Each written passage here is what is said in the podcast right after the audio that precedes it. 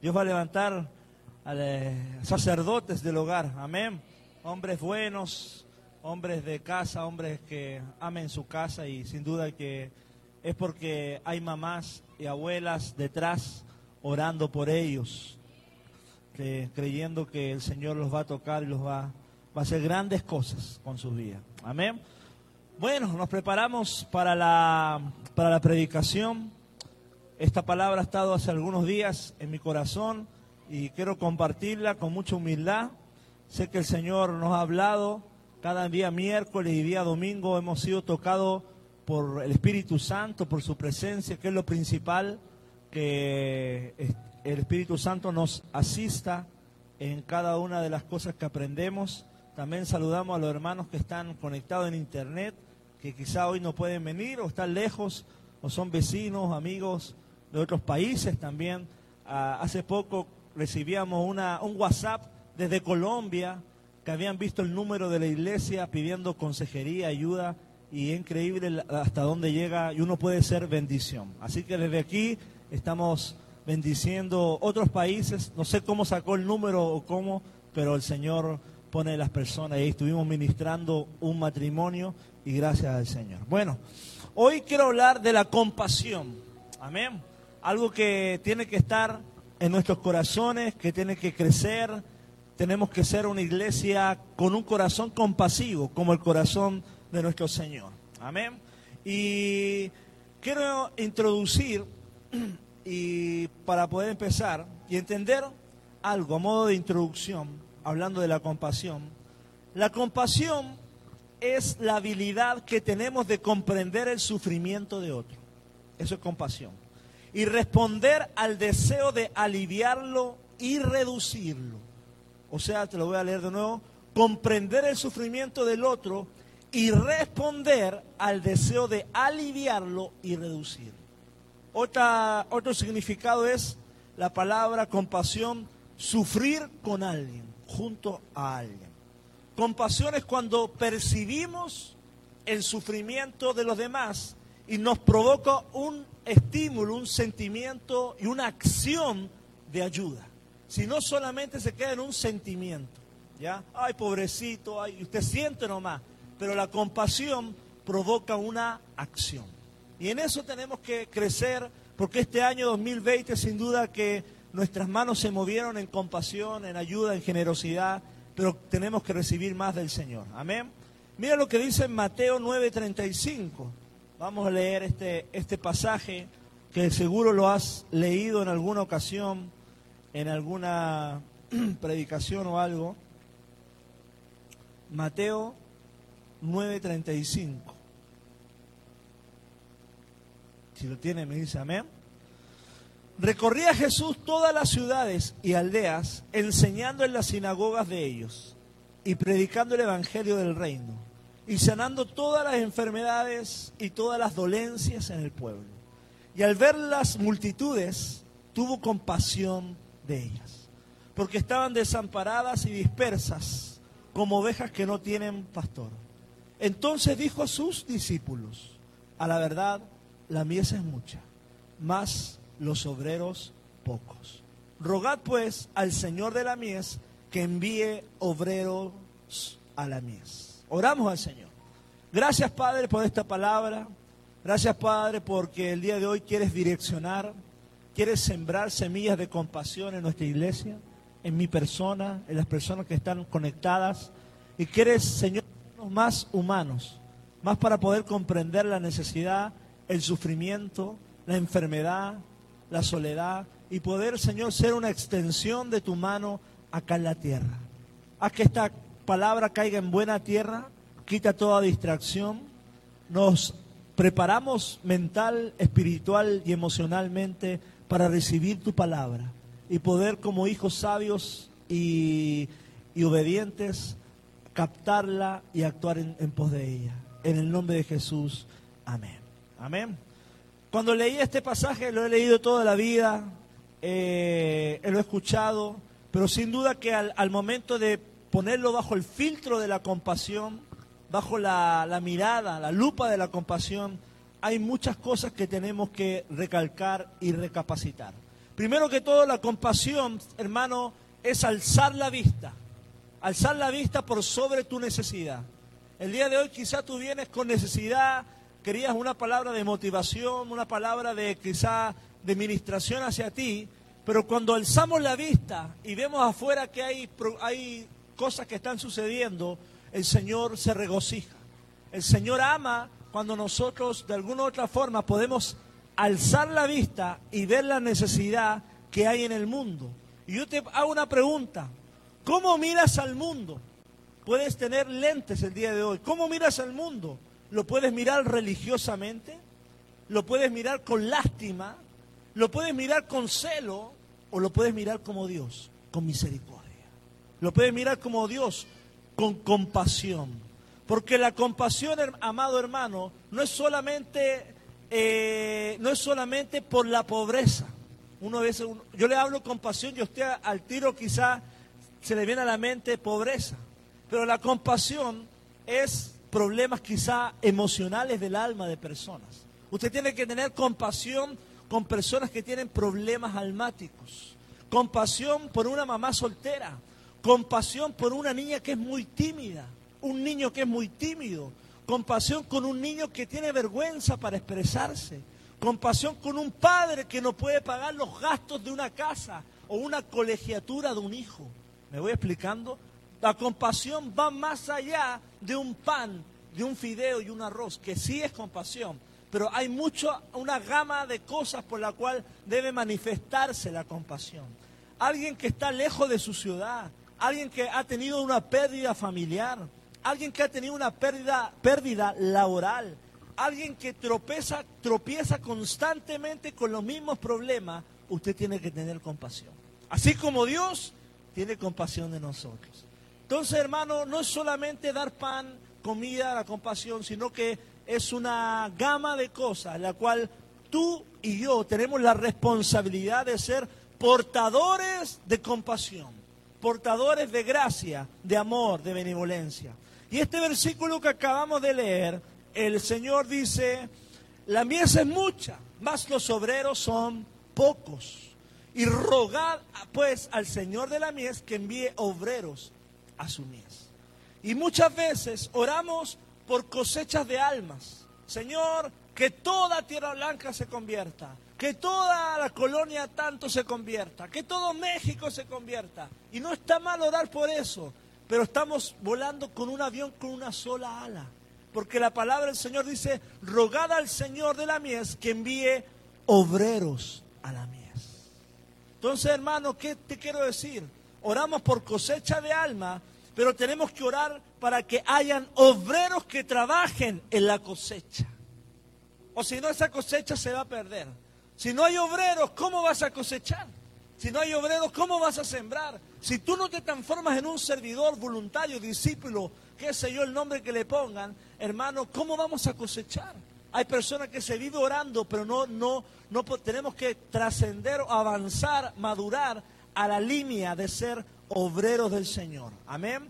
Alguien que podríamos decir el día de hoy que tenemos que orar por la cosecha de almas, pero tenemos que orar que el Señor envíe obreros a la mies y que Dios levante obreros en casa de fe.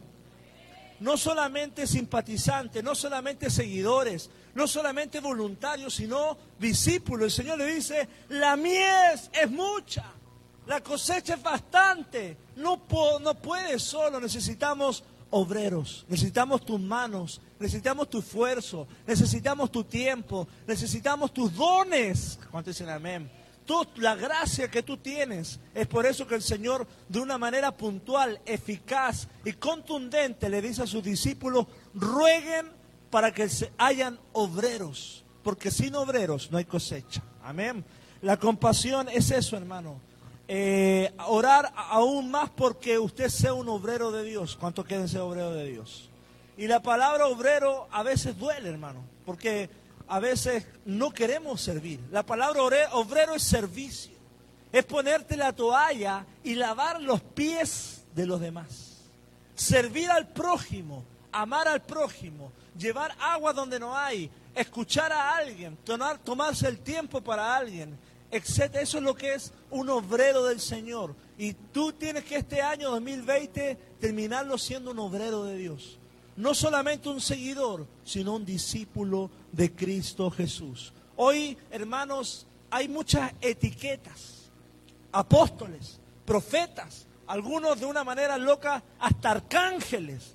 Pero la palabra dice acá que tenemos que ser primeramente que todo siervos del Señor, obreros del Señor, que mis manos lleguen a calambrarse por servir al Señor, que nos desgastemos, que madruguemos, intercesores que están donde? En la brecha.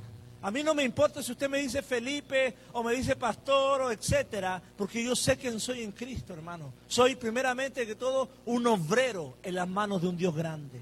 Amén. No hay etiquetas. Acá servimos a un Dios todopoderoso. Las etiquetas se tienen que ir y tenemos que poner las manos en el reino del Señor. Yo quiero el día de hoy que hay un despertar de obreros, que hay un despertar que este 2021 abracemos el 2021 diciendo voy a servirte, Señor, voy a amarte, voy a entregarte mi vida. Y la base del Evangelio, hermano, es mirar al mundo con compasión. Decir cuánto necesitan de Jesús. Ojo, tenemos que ir al mundo, a, tu barrio, a tu colonia, diciéndole cuánto necesitan de Jesús. No para pelear, cuando dicen amén. No, porque hay evangélicos que van a pelear, evangélicos que van a discutir, Usted hace una persona que va a entregar la palabra del Señor. Como decía el hermano Ezequiel una vez que me quedó mucho esa frase, el Evangelio no se discute, se comparte. Y ese tiene que ser nuestro ADN. Cuando vienen a discutir, hermano, yo les doy la vuelta. No pierdo el tiempo con uno que discute más, porque hay muchos cinco personas que están hambrientos de recibir la palabra del Señor, que necesitan de nuestro tiempo. Ojo, poder sin compasión es abuso. Evangelizar sin compasión es solo una obra social. Discipular sin compasión es religiosidad. La compasión, amado hermano, tiene que estar como base de nuestra doctrina, como base de nuestro crecimiento en Cristo. En todo lo que hagamos, dice la palabra, hacerlo todo con amor, como dice la palabra en 1 Corintios 13. Y mira lo que dice la palabra en Hebreos 4:15, hablando de la compasión de Jesucristo. Hebreos 4:15, Hebreos 4:15 dice, porque no tenemos un sumo sacerdote que no pueda compadecerse de nuestras debilidades, sino que uno, uno que fue tentado en todo, según nuestra semejanza, pero sin pecado. Qué hermoso leer este versículo. No tenemos un sumo sacerdote que no pueda compadecerse de nuestras debilidades. Hablando del Señor, hablando de Jesús, es alguien que se compadece de nuestras debilidades. Alguien que entiende tu sufrimiento, alguien que entiende tu pasar, alguien que te entiende tus cinco minutos de que se te va la onda, ¿cuántos dicen amén? Que entiende, que se compadece. Y tenemos un Dios así. Y si Dios no se compadece de nosotros como iglesia, como la novia de Dios, deberíamos hacer lo mismo que hace Jesús. Hay gente que está dañada por la novia, pero no con el novio, que es Jesús. Recordemos cuando Pedro van a buscar al Señor al, huerto del Getsemaní, Getsemaní. Viene un, un soldado romano llamado Malco y Pedro le corta la oreja. ¿Se acuerda? Y Jesús le sana la oreja. Muchas veces por no tener compasión y amor, cortamos la oreja de la gente. Y Jesús es el que vuelve a sanar las orejas de la gente. Y es por eso que nosotros como humanos somos arrebatados. Ah, ven a Jesús y le corta la oreja, ¿verdad? No, lo, lo tire para abajo, etcétera. Somos como ese Pedro, tan, tan impulsivos en la forma de hablar, tan impulsivos en nuestro lenguaje tan crítico en nuestro lenguaje, tan camisetero en nuestra forma de ser. Y Jesús dice, no, eso no iba. Le pone la mano y sana. Hay gente que odia la iglesia, pero ama a Jesús. Y así mismo como nosotros tenemos que cambiar nuestro ADN, nuestra cultura, de no pelearnos con las demás religiones, de no pelearlo, nuestro, nuestro enfoque es, es las. Amén. Nuestro foco es las personas que ellos puedan amar y acercarse al Señor. Ojo, compasión no es simpatía. Porque la simpatía, hermano, es sentir solamente. Ay, mira, pobrecita, le faltan unos zapatos, pobrecito. Ay, pobrecito. Eso es simpatía, siente. Pero la compasión es siente y actúa. Es movido a misericordia. Y ese espíritu tiene que estar en todo cristiano, hermano. Y si no tienes dinero para pagar esos zapatos que sentiste, por último que en la noche llores para que el Dios, Dios le provea unos zapatos. la insensibilidad es el enemigo de la compasión. Y muchas veces podemos llegar a caer en nosotros como cristianos, enfocarnos solamente en nuestros problemas, en nuestras enfermedades, en nuestro asunto, en nuestras peticiones, en mi lista de oración. Pero el Señor dice que hay mucha necesidad afuera. Amén. Por eso compasión es acción. Compasión es cargar el dolor.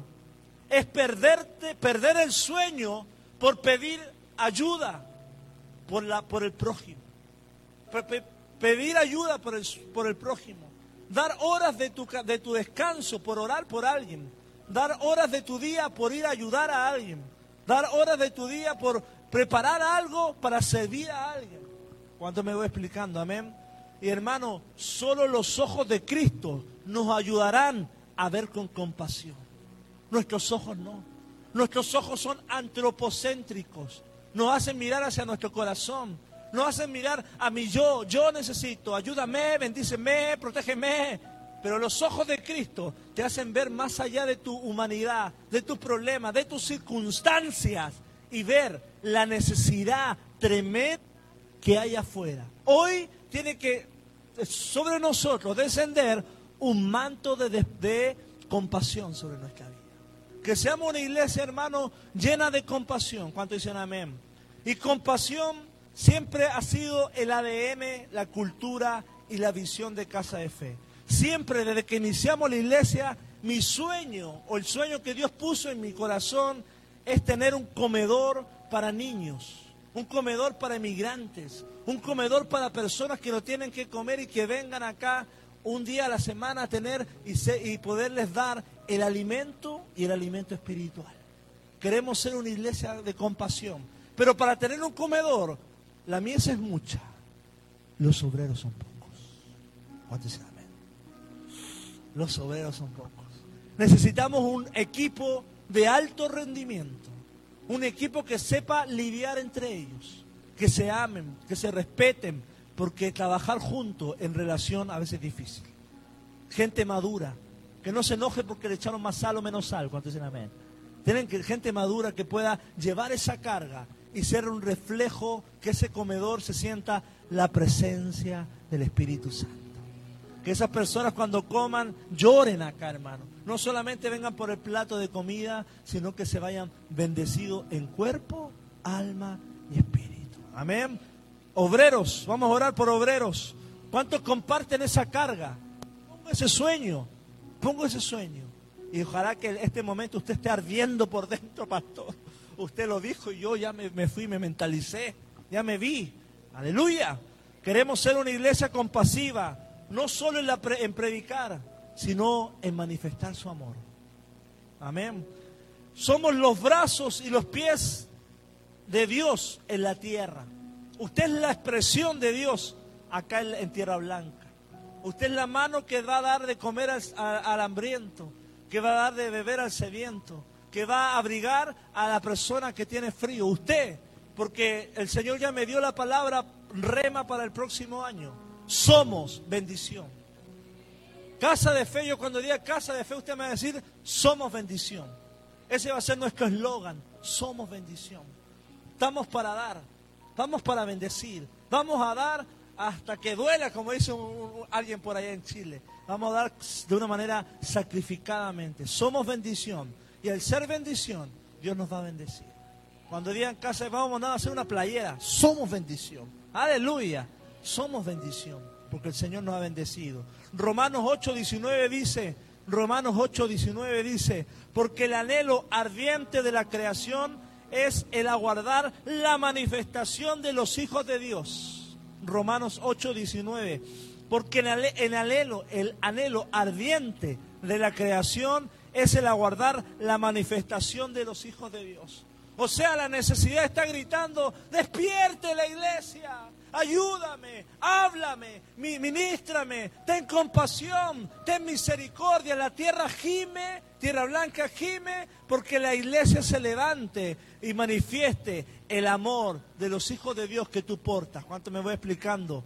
O sea, hermano, tú le debes un milagro a tierra blanca. Tú le debes una oración a tierra blanca. Tú le debes ser de bendición a alguien, hermano, este año. Le debemos un milagro. Somos la presencia de Jesús en el mundo. Dice que somos luz y sal en el mundo. Salar, ¿qué significa? Darle sentido a las personas, darle dirección, darle sabor, darle vida a las personas. Somos luz y sal en, el reino. Somos la presencia de Jesús en el mundo dice la palabra que somos embajadores de Cristo. Y esa palabra embajador, quizás yo cuando digo embajador, usted se imagina a alguien de traje, vestido con corbata. Amén. Pero la palabra embajador, hermano, yo quiero que usted la piense así. Alguien con una toalla para servir. Somos embajadores con traje de servicio comunitario, ¿cuántos dicen amén? Con botas, con chanclas, con un gorrito que para caminar en el sol y con poder espiritual. ha comido poder espiritual. O sea, son embajadores que tienen eh, la carga por la compasión por las almas, pero también tenemos una arma que se llama la palabra de Dios, la autoridad espiritual, para orar por los enfermos, para orar por las personas que están almáticamente viviendo un desierto, que están en sus mentes viviendo concupiscencia, ataques, tormentas, demonios, opresión, porque mi hermano, somos llamados a ser embajadores, no solamente llevar alimento, sino caer el reino de Dios sobre su vida. Preguntemos esto, ¿cómo serían nuestras vidas si, si sintiéramos el dolor y la necesidad del mundo? ¿Cómo, ¿Cómo estarías hoy si sintieras el dolor y la necesidad del mundo? Si sintieras la angustia de todos la depresión de todos, la pena de todos, la tristeza de todos, los temores de todos, si escucháramos las lágrimas de todos, si eh, podríamos ser, eh, si sintiéramos el dolor de los padres, de los niños, de los adultos, de las abuelas, si sintiéramos el hambre de África, si sintiéramos la opresión espiritual de India, si sintiéramos la rebeldía de América o si sintiéramos la soberbia de Europa, ¿Cómo te sentirías el día de hoy? ¿Hay carga por el mundo? Te hablo misionero. Hay carga sabiendo que hoy en India hay gente que, hay pastores que los matan, que los persiguen. Hoy en África toman agua así, con la mano, y se sienten felices. Hoy está, hermano. Hoy estamos bendecidos. Estamos bendecidos. Pero aún aquí, en tu Jerusalén, en tu tierra blanca, hay necesidad. Hay gente que tiene un ventilador apenas para pasar la calor. Hay gente que no tienen que lavar los platos. Hay gente que no tiene ni platos. Hay gente que no tiene pensión.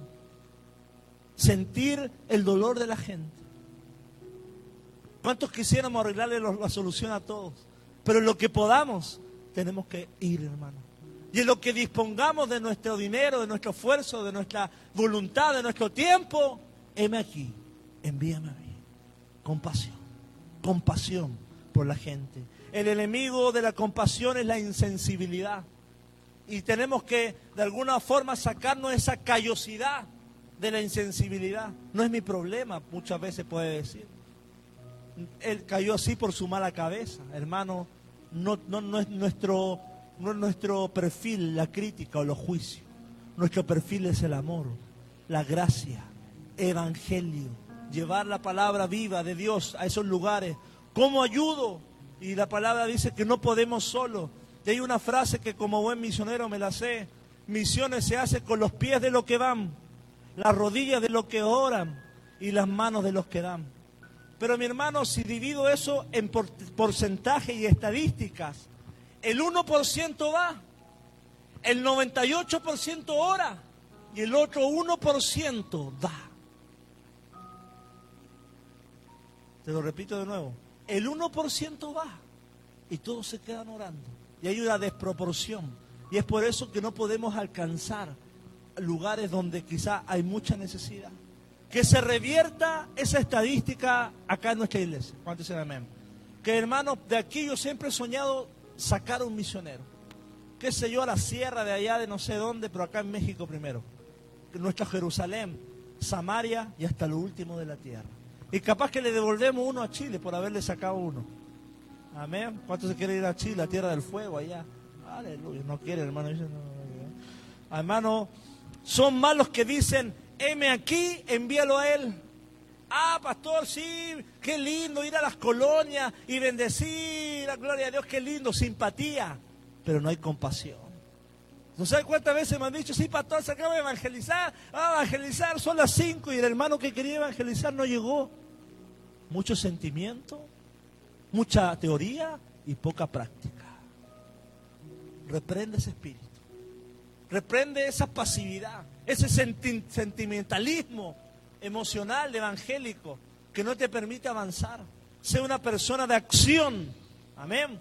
Otros dicen, tengo mis propios problemas. Todos tenemos problemas. Todos tenemos nuestras propias deudas. ¿Cuántos endeudados de acá? No me levante la mano. ¿Cuántos problemados de acá? Dice la palabra que diversas pruebas, pruebas tenemos, tribulaciones, angustias, tempestades, pero el Señor te dice solamente una cosa, sírveme, sírveme, aviva el fuego, pon la mano en el arado y yo me voy a preocupar de todo lo que tú estás dejando, todo lo que tú estás dejando por servirme a mí, porque Dios es un Dios bueno y un Dios que ve tu necesidad, un Dios que ve tu pasar, un Dios que ve tu enfermedad. Y te lo digo con testimonio, hermano. Te lo digo con testimonio. Yo siempre oré, Señor, ¿cómo me voy a ir de, a, México si mi mamá va a quedar en Chile y no tiene trabajo? Confío en ti, confío en ti. Y Dios le dio un buen trabajo, hermano. Un buen trabajo hasta para viajar tres veces para acá. Dios no es malo, pero tienes que dar pasos de fe. Pasos de fe. Primero la compasión, primero el llamado y después uno. Porque el que deja casa, tierra, madre, hermano y tierra, el Señor lo bendecirá aquí y en la vida eterna, dice. Sé sabio, sé sabio. No hagas tesoro aquí en la tierra, sino tesoro en el cielo. Y Dios te está el día de hoy queriendo un corazón de misionero capaz. El equipo para la mies tiene que ser un equipo de alto rendimiento. Hay un equipo de alto rendimiento acá. Ese equipo de tamales está a todo ritmo, gloria a Dios. La palabra en Proverbios 3, 4 dice, nunca, Proverbios capítulo 3, versículo 3, 4. Proverbios 3, 3, 4. Búsquelo nomás, no hay problema.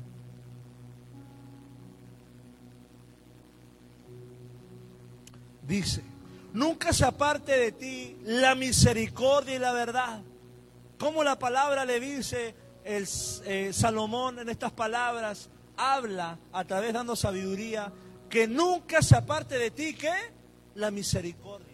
En otra versión dice, nunca se aparte de ti la compasión, nunca se aparte de ti la dadivosidad, la ayuda, la misericordia, la bondad. Átalas a tu cuello, escríbelas en las tablas de tu corazón y hallarás gracia y buena opinión delante de los ojos de Dios y de los hombres. Como la generosidad, la misericordia hacen agradar el corazón de Dios. Cómo el tú preocuparte por, por el prójimo hacen una buena opinión ante los ojos de Dios y los hombres. Hoy, hermano, crece, practica la compasión, no el antropocentrismo, que es pensar en tú mismo. La compasión, hermano mío, nace en el corazón de Dios. No puedes tener compasión si no estás en Dios, porque Dios es el, el, el génesis el, motivo de donde sale la compasión y el amor. Y entre más te acercas a Dios, más compasión vas a tener. Si tú miras a alguien y dices, qué compasión, qué corazón tiene, es porque está cerca de Dios. Y si ve a alguien que es insensible y que no siente compasión, como el sacerdote que pasa al lado del buen samaritano, es que está lejos de Dios. Entre más cerca estés de Dios, más compasión vas a tener. Más la compasión nace del corazón de Dios. Compartir la palabra es pan. compartir tu tiempo, compartir tu sabiduría, incluso compartir tus recursos. Amén. Y hay una, algo que yo quería explicar. ¿Por qué no somos compasivos? ¿Por qué no somos compasivos? Por no sanar heridas del pasado. No, sanar, no sanarse de, de prejuicios a los que piensan, piensan diferente. Hay personas que no sanan su mente a los que piensan diferente. Al pobre, a la viuda, al extranjero, a la religiosidad, nos impiden ser compasivos. La religiosidad nos impide ser compasivos. Y muchas veces las mayores heridas son de la familia, las personas más cercanas. ¿Cuántos dicen amén a eso? La Biblia lo dice, ¿ya? Los problemas o heridas muchas veces crean callosidades. Si tú, a, ti alguien te ha herido, ha creado callosidad en el, en el alma, en la mente. Y eso muchas veces impide que la generosidad, el amor y la compasión fluya y se manifieste. ¿Cuántos dicen amén? ¿Por qué? Porque como dice el refrán mexicano, la mula no era arisca, la hicieron así. No nació así. La vida lo hizo frío. La vida lo hizo distante. La vida te hizo silencioso. Nos hicieron así. Pero Dios tiene que quebrantar eso. Dios tiene que quebrantar eso y romperlo. Y quizá poder de alguna u otra forma marcar límite a lo que te hace daño. Porque que en sabiduría tienes que crecer. En sabiduría tienes que saber quién te hiere y quién no te hiere. Quién te abraza y quién no. Y poder crecer en lo, que, lo que el Señor dice. Nunca como padres, hermanos, hagamos cosas que, nos da, que dañarían a nuestros hijos. Amén. Nunca como padre hagas cosas que dañen a tus hijos. La compasión te permite cerrar ciclos a través de la ayuda. Si tú ayudas a alguien a través de la compasión, vas a cerrar un ciclo. ¿Por qué te lo digo? Porque me ha tocado ministrar gente grande, padres, y que me dicen su problema, y yo digo, este es mi papá. Es un, es un señor que no aceptó a su hijo, y es mi papá, igualito así. Pero la compasión y el ministrarle produce una sanidad. Y es como que uno le estuviera hablando. Me ha tocado ministrar a hermanos que han perdido a sus hermanos. Y yo digo, este es mi caso también. Porque la compasión, cuando te acerca a la necesidad, hay una, un, rompimiento de cosas. Una sanidad del alma. En donde experimentas, la, sueltas lo que cargas, producto de que la necesidad pasa a, sanar nuestro corazón. Podemos ser bendición en el nombre de Jesús. Amén. En la compasión puedes cerrar heridas al ministrar, al ministrar a otros que están atravesando lo mismo. Tus heridas van a ser la sanidad de otros. Tus heridas, lo que tú vivas, van a ser la sanidad de otros. En algún momento de tu vida vas a ver cómo vas a ser de bendición. Mateo 23, 35 dice, porque tuve hambre y me diste de comer, tuve sed y me diste de beber, fui forastero y me recogiste, estuve desnudo y me cubriste, enfermo y me visitaste, en cárcel y me viniste, viniste a mí. Entonces los justos le respondieran diciendo, Señor, ¿cuándo te vimos hambriento y te sustentamos? ¿O sediento y te dimos de beber? ¿Y cuándo te vimos forastero y te recogimos? ¿O desnudo y te cubrimos? 39 dice, ¿o cuándo te vimos enfermo o en la cárcel y vinimos a ti? 40. Respondiendo el rey, les dijo, de cierto os digo que en cuanto lo hiciste a uno de mis hermanos más pequeños, lo hiciste a mí. O sea, cuando tú te mueves en misericordia, y en compasión, no solo solamente se lo estás haciendo a la persona, se lo estás haciendo al Señor. Cuando alguien te pide de comer, se lo estás dando a Dios. Cuando le entregas una cobija a alguien, el Señor, yo te la pedí, era yo moviéndome a través de esa persona. Amén. Cuando alguien te pide, como dice la palabra acá, te tuve, tuve sed y me diste de beber. Dice, por cuanto lo hiciste a uno de mis hermanos más pequeños, a mí lo hiciste. Mateo 23, 40. A mí lo hiciste. Entonces, hermano, toda situación que está afuera y tiene una necesidad, tienes que ir tú a esa, porque ahí el Señor está obrando y es, la, es el Señor al cual vas a servir y darle, darle la honra y el honor. Amén. Mira lo que dice la palabra en Lucas 10, 25. Diga conmigo, la compasión no es teórica. La compasión no es teórica, no es solamente la compasión, sino que es practicarla. Dice Lucas 10, 25.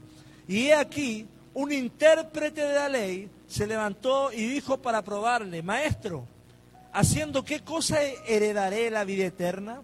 Él le dijo, ¿qué está escrito en la ley? ¿Cómo lees? ¿Cómo lees? Pura letra.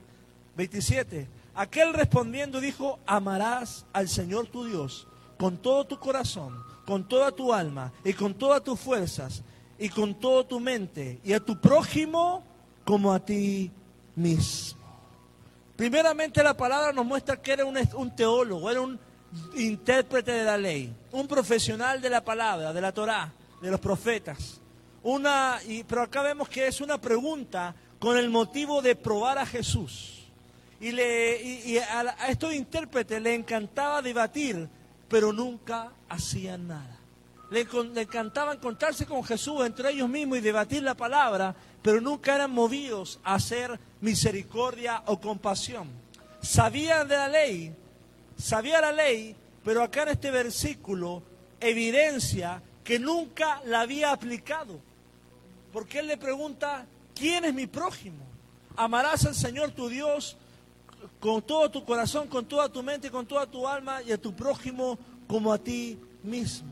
Él sabía la ley, pero evidenciaba que nunca la había aplicado, porque nunca había amado a su prójimo, porque nunca no sabía quién era su prójimo, se delató a su mismo. Él no sabía quién era su prójimo. Y acá es donde podemos entender que él tenía la letra, pero no entendía a quién hacer misericordia y nunca lo había hecho, porque quizás nunca le habían enseñado en la sinagoga quién era su prójimo o hacer misericordia. Ojo, podemos convertirnos en estudiantes de la compasión como esto intérprete, pero nunca haberla vivido o cuidado. Amén. Podemos deslumbrarnos por mensajes de compasión, podemos deslumbrarnos por mensajes de avivamiento, pero nunca haber vivido un avivamiento. Podemos deslumbrarnos por, mensajes, que sé yo, de evangelizar, pero nunca haber evangelizado. Apasionarte por eso, pero tenemos que de alguna otra forma vivir, ser oidores y hacedores. ¿Cuánto dicen amén? Podemos deslumbrarnos, hermanos, pero tenemos que ejecutar lo que dice la palabra. Acá la palabra en el versículo número 30 dice, respondiendo Jesús le dijo, un hombre descendía de Jerusalén a Jericó y cayó en manos de ladrones, los cuales le despojaron e hiriéndole se fueron dejándolo medio muerto. Wow. Y acá entramos a, a esta parábola del buen, del buen samaritano. Esta historia dice ladrones. Y el enemigo que roba es, es, es Satanás, el diablo que roba todo lo que portamos o tenemos como promesa. Estos ladrones de alguna u otra forma tipifican este ejemplo que el diablo va a venir a robar todo lo que tenemos como promesas, dones, talentos y aún despojarnos de nuestros bienes materiales. Y tenemos que tener sabiduría y poder caminar de una manera fiel. Un camino peligroso. Este camino en el cual es asaltado el buen samaritano era un camino peligroso, era un camino ideal para robar, era un camino difícil. Pero el prójimo no es el que está junto a ti. O escuche esto. El prójimo no es el que está junto a ti, sino el que está próximo en tu necesidad. Amén. ¿Qué significa eso? Que quizás tú vives al lado de alguien, mi próximo es mi vecino, mi vecino no tiene necesidad. Tu próximo es la persona que está en necesidad más cercana a tu círculo íntimo. No quiere decir solamente al lado, delante o atrás, sino la persona próxima en necesidad. El versículo 31 dice, y aconteció que descendió un sacerdote por aquel camino y viéndolo pasó de largo. En ese momento en Jericó habían aproximadamente 12 mil sacerdotes que vivían ahí. Quizás dijo, este sacerdote venía de, de servir cansado, quizás de ofrecer sacrificio, y quizás dijo que lo haga otro, y pasó de largo. Ah, atrás vienen 12 mil más que lo haga otro. Y muchas veces más de alguno de nosotros ha visto necesidad, ha visto, ha visto un prójimo, una necesidad próxima y ha dicho por su mente que lo haga otro, como este sacerdote. Y pasó de largo. El que tenía que ejecutar compasión, misericordia, era el sacerdote. Venía de la casa de Dios, venía de ministrar, venía de, de hablar de Dios, pero no ejecutó el amor del Espíritu Santo. Y hoy, hermano, que no, no, no nos llenemos de letra, sino nos llenemos de espíritu. ¿Cuántos dicen amén? El sacerdote puso, por, puso la religión por encima. ¿Por qué? Porque el samaritano dice la palabra que estaba medio muerto. Capaz que ni se movía. Y si el sacerdote lo tocaba, quedaba impuro. Dijo, mejor no lo toco porque dejo de trabajar en el templo. ¿Sí me voy explicando? Por eso a Jesús lo, criticaban cuando tocaba a un muerto, etc. Y, el sacerdote al tocar a ese muerto, ayudarlo, quizá quedaba impuro y no podía ejecutar el oficio sacerdotal por siete días. Puso la religión por encima de la compasión. Puso su estatus, su, apellido, sus túnicas, sus filacterias que traía que traía unos rollos acá, unos rollos acá, unos rollos acá, por encima del necesitado que estaba medio moribundo en el camino a Jericó. Wow. Cuando pienso en eso digo, la iglesia está así. La iglesia está así.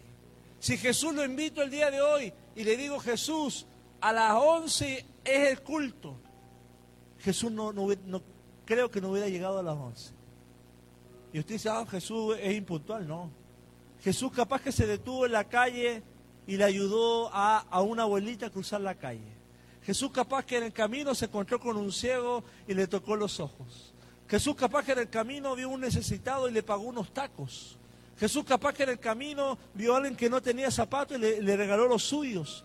Y de repente entra Jesús a las 11.40 y dice, ah, este Jesús muy estrella, llega la hora de la prédica nomás.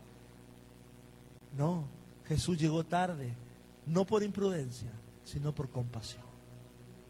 Como a, la casa de Lázaro. Jesús, llegaste tarde. No, estaba trabajando. Jesús se mueve en el reino. Y quizás si Jesús se hubiera parado acá y hubiera mirado cada uno de sus miradas, hubiera sabido lo que estás viviendo y te hubiera ministrado el corazón. Y así mismo cuando tú te pares en el lugar donde estés, vas a ver los ojos de las personas, la necesidad, y el Señor te va a revelar qué, artimaña, qué maquinaciones tiene, cuál es el problema que carga, cuál es el pecado que está portando. Porque, hermano, vas a ser tan lleno de la presencia que los ojos de Dios te van a, a, mostrar la necesidad de las personas. Y tú en un momento no veías nada. Antes de Cristo yo no veía nada, pasaba nomás. Pero ahora paso por al, al, lado de alguien y el Espíritu Santo te dice, ese ese mañana se va a suicidar. Ese toma pastillas antidepresivas. Ese en la noche no duerme. Ese todas las noches llora porque sus hijos no lo quieren. El Espíritu Santo te va a revelar. Porque entre más cerca estés de Jesús, más compasión y sensibilidad vas a tener para hablar a las personas. Nos falta de Dios. Nos falta de Dios. Le debes un milagro a tu familia. Le debes un milagro a tus hijos, a tus vecinos, a Tierra Blanca. Muévete en misericordia.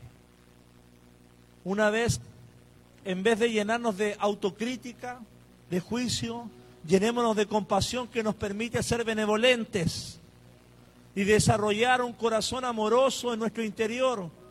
El sufrimiento, en vez de alejarnos de la humanidad, debería hacernos correr a ella.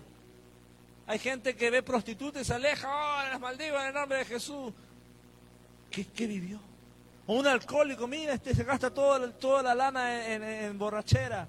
Acércate. ¿Qué vive? Ten compasión. ¿Cómo llegó a eso? ¿Por qué jala crack? ¿Qué sé yo? ¿Por qué compasión? Vivir el sufrimiento de otro. El 32 dice, versículo 32, Asimismo un levita, llegando cerca de aquel lugar y viéndole, pasó de largo. ¿Quién pasó? Un levita. Alguien que cantaba la alabanza, tenía todo, todo chido, etc. Y, y ve al moribundo ah, no, yo tampoco. ¡Pah! ¿Será esto una realidad que vivimos hoy como iglesia? ¿Será esto lo que el mundo está viendo? Personas religiosas apasionadas con el templo, con los micrófonos, con las vestimentas, con los títulos, y no tenemos manos de siervo, porque nos podemos ensuciar las manos, se nos puede caer el apellido. Amén. Si tú nos sirves para vivir, nos, ¿cómo es esa frase? Si nos, si nos vives para servir, nos sirves para vivir. Obreros, obreros. La mies es mucha y la mies es poco. La simpatía es sentir, pero la compasión es lo que uno hace. capaz que el sacerdote dijo, sintió, ay Dios mío, una oración y me voy.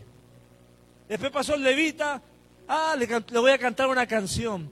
Te doy gloria, le puso a cantar, oh, gloria a Dios, siente la presencia. Hermano, era abrazarlo, era arrodillarse, era tocarlo. ¿Estás vivo? ¿Estás vivo? ¿Estás vivo? y agarrarlo de la camiseta y montarlo en el, burro y llevarlo. Eso es la compasión. 33 dice, pero un samaritano que iba camino vino cerca de él y viéndole fue movido a misericordia y acercándose. Me encanta la Biblia porque tú ves y eres movido y te acercas. Si tú no ves la necesidad, nunca vas a ser movido. Pégate una vuelta por los barrios necesitados de, Tierra Blanca. Y si no te mueves, es porque no tienes a Dios. Pégate una vuelta por los barrios que estén en las casas con cartón. Y si no sientes compasión, eres un religioso más. Si no te vas a tu casa con, lágrimas y llegas a tu casa y, te, y ves tu casa y dices, wow, tengo cocina, tengo, tengo un refrigerador, y vienes de ver la necesidad y no sientes lástima, Señor, y no agradeces a Dios por todo lo que te da, hermano, eres un insensible. Pégate una vuelta por la necesidad. Porque al ver la necesidad y estar en la necesidad, oler la necesidad, te hace sensible a la necesidad. A veces cuando yo llegué acá, mi primera vez en Tierra Blanca, me dijeron, ¿está feo Tierra Blanca? ¿Te quieres ir? ¿Te quieres ir? No, hermano, usted vive la gloria. He estado en lugares peores. En lugares donde es una calle, una calle, una iglesia. y ahí predican la palabra. No hay caminos de tierra, no hay oxo, no hay nada. Ahí he estado y hace más calor que acá. Acá no es el lugar que hace más calor cuando dicen amén. Usted cree eso, pero hay lugares, hay lugares más difíciles más difíciles. Estuve en Paraguay, un lugar, usted veía, no, no veía a los niños con tenis, los veía a pata pelada, pie descalzo. Pata pelada se dice. Los veía con liendres, mugrosos, cochinos, ¿no? Acá vemos unos niños bien. Hay lugares donde hay necesidad. Dice que viendo fue movido a misericordia. ¿Has visto? ¿Te has movido misericordia? Y dice la palabra que donde, donde fue movido se acercó. Lo mismo, cuando está Adán y Eva en el huerto del Edén, vieron, codiciaron y se comieron el pecado. Pero lo mismo en el otro lado, cuando estás en Dios, tú ves la necesidad, eres movido y te acercas. Ves la necesidad, eres movido y oras. Él ve la necesidad y eres movido y abrazas. Lo mismo en el, ámbito de la bendición dice que vendó sus heridas, echándole aceite y vino y poniendo en su cabalgadura, lo llevó al mesón y cuidó de él. Otro día al partir sacó dos dinarios y los dio al mesonero y le dijo, cuídamele y todo lo que gaste de más, yo te lo pagaré cuando regrese. El samaritano se hizo prójimo, pero el prójimo, ¿quién era? El sacerdote y el levita. Entre judío y samaritano, usted sabe que no se llevan ¿verdad? Pero mi hermano, el samaritano tenía un corazón compasivo. Los judíos, hermanos, para no verse entre samaritanos, daban una vuelta de 150 kilómetros para no verse la cara, imagínense. Algunos está así con su vecino, ¿no? ¿Verdad? ¿No? Gloria a Dios, qué bueno. El buen samaritano hizo más que observar, ministró sus necesidades. Y usted es un ministro de Dios. Ojo lo que estoy diciendo, capaz que lo escuchan pastores. Somos ministros, todos. Somos real sacerdote, nación santa. Y Dios le ha dado autoridad para orar por los enfermos, para reprender demonios, para orar por familias. Y usted, hermano, tiene autoridad para donde usted se ponga, llevar su reino en ese lugar. Amén. Pero este samaritano corrió un riesgo. Quizás los ladrones estaban por ahí. Estaba en el mismo camino, ese camino difícil a Jerusalén, esa, subida. Y un camino difícil. Pero hermano, el amor siempre implica un riesgo. La compasión siempre implica un riesgo. Cuando se ama con compasión, tiene un costo. Tiene un costo de tiempo, tiene un costo de energía, tiene un costo de dinero. El samaritano le dio sus ojos porque lo miró con preocupación. Le dio su corazón porque, porque sintió compasión. Le dio sus pies porque lo ayudó a caminar. Le dio sus manos porque vendó sus heridas. Le dio su tiempo porque pospuso su itinerario. Le, le dio su dinero porque le pagó la estadía. Porque la compasión implica un costo y un riesgo. Y muchas veces no estamos ni dispuestos a dar nuestras manos, a dar nuestros ojos, dar nuestro corazón, dar nuestro dinero, dar nuestra ayuda. Pero acá la palabra nos enseña que el buen samaritano pagó el precio de servir al Señor. Por, por, ayudar a alguien en el nombre de Jesús. La compasión nos brinda la posibilidad de dar lo mejor de mí. Cuando diga, diga conmigo lo mejor de mí. Y Jesús se movió en compasión. Dice que al ver las, multitudes, tuvo compasión de ellas. Tan mal esto, necesitan pastor. Otra versión dice, los vio y tuvo compasión de ellos, tuvo compasión de la gente. Es increíble, hermano, la compasión que Jesús generaba en toda su vida. Es una de las razones por la cual le adoramos, por su compasión. Porque Dios ha tenido compasión, misericordia y amor por nosotros. La, compasión es lo que usted ve. Usted no tiene, si usted no tiene contacto visual con la necesidad, nunca será movido en compasión. A menos que Dios lo visite en sueño y le diga, como el varón macedonio, visítanos.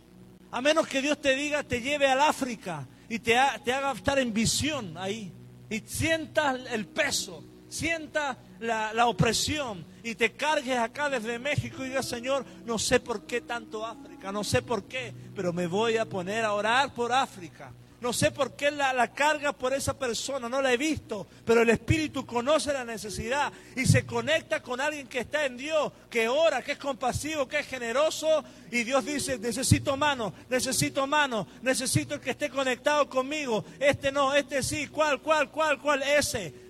Pone la carga y sabe el Señor que ese se mueve. ¿Habrá uno así acá? Ah, el Señor dice, no, ese no, ese no es muy flojo. Ese dice que sí, pero me propone para mañana. Ese me dice que sí, pero le dura el sí un día. Ese me dice que sí, porque me dice que sí el domingo nomás. Ese me dice que sí. Ese siempre me dice que sí. Es el único que me ha dicho que sí en cinco años. Pero es el más bendecido. Se lo digo por experiencia, hermano. Amén. 37, y le dijo, el que usó misericordia con él, Jesús le dijo, ve y haz tú lo mismo. Haz tú lo mismo. ¿Qué harás esta semana? Yo te dejo esta tarea para la casa. Que todos tengamos alguien al cual manifestemos misericordia. Yo oré, oré. Cuando hablé de generosidad dije, Señor, dime a quién ayudo. Y el Señor me mostró me habló a esta, a esta. Y Dios te va a poner esa carga por alguien, una familia, una persona. ¿Qué le vas a dar? ¿Un kilo de azúcar? ¿Un kilo de arroz? una ayuda, una oración, una visita, qué sé yo. Pero llévate esta tarea para la casa. Si todos adoptamos a alguien que está en necesidad, el reino de Dios avanza. Más obras buenas se avanzan. Tus manos van a hacer manos sanadoras en el nombre de Jesús. Primera de Pedro 3.8 dice, para terminar, Primera de Pedro 3.8. Finalmente, sed todos de un mismo sentir, compasivos, amándoos fraternalmente, misericordiosos, amigables, no, no, devolvedores, no devolviendo mal por mal, ni maldición por maldición, sino por el contrario, bendiciendo, sabiendo que fuiste llamados para, para que heredaréis bendición. Diga conmigo, la bendición es mi herencia. La bendición es mi herencia. Mi casa no es guarida de demonios, es guarida de bendiciones. Mi casa es un altar de, adoración. Eh, mi, herencia es, la, la bendición. Y tú heredas lo que siembras. Si siembras compasión, cosechas qué? Si siembras honra, vas a recibir honra. Si siembras respeto, vas a, vas a recibir respeto. Si siembras amor, vas a cosechar amor. Si siembras sabiduría, vas a recibir sabiduría. Casa de fe, somos bendición. Soy un canal de bendición. Eres un canal de bendición. Aún en el momento más difícil de tu vida, tus manos serán de bendición para otro. Tus ojos serán de bendición para otro. Levantarás a alguien, a una mujer, a un hombre, a un niño, a alguien y lo moverás y serás de bendición. Por Dios, Dios no te hizo para hacer tropezar a las personas. Te hizo para levantar, para edificar, para posicionar a las personas en Cristo Jesús. Y que ese amén no te dure solamente hoy, sino que te dure toda la semana. Te van a criticar. Te van a quizá decir, ¿por qué lo haces? Pero hermano, tienes que levantarte en el nombre de Jesús. Porque ayuda viene todos los días de parte del cielo. Dios envía ayuda todos los días. Todos los días ayuda envía a Dios. Viva bajo esa, esa mentalidad. Dios se pasa de bueno. Y este 2020 lo vas a terminar en gloria, en victoria, y en bendición. Póngase de pie, vamos a orar, porque yo quiero el día de hoy orar. Quiero orar contigo, quiero que el Señor nos llene de misericordia, de amor. Lamentaciones 3:22 dice, por las porque las misericordias, por las misericordias de Jehová no hemos sido consumidos, porque nunca decayeron sus misericordias. El 23 dice, y usted se lo sabe, nuevas son cada mañana. Grande es tu fidelidad, Señor. Nuevas son cada mañana. Mañana hay misericordia. Mañana hay misericordia para el Señor. Porque ayuda viene todos los días. Todos los días ayuda viene. Y si eres un corazón compasivo, Dios te va a dar más abundantemente de lo que pedimos, entendemos. Y más cuando eres un puente y un canal de bendición. Tus manos serán manos sanadoras. Restaurarás economías, restaurarás mentes, restaurarás almas. Negocios que eran pozos secos volverán a salir. Volverán a fluir en el nombre de Jesús. Veo cortinas cerradas, pero al momento de tú abrirla, corre la bendición de Dios. Porque eres un productor, eres una, persona bendecida. Dios te hizo para hacer bendición en el nombre de Jesús. Recordemos esto, hermanos, somos bendición. Ahí en el lugar donde estás, ora al Señor. Ora al Señor, dile al Señor gracias. Deja que el Espíritu te toque nomás.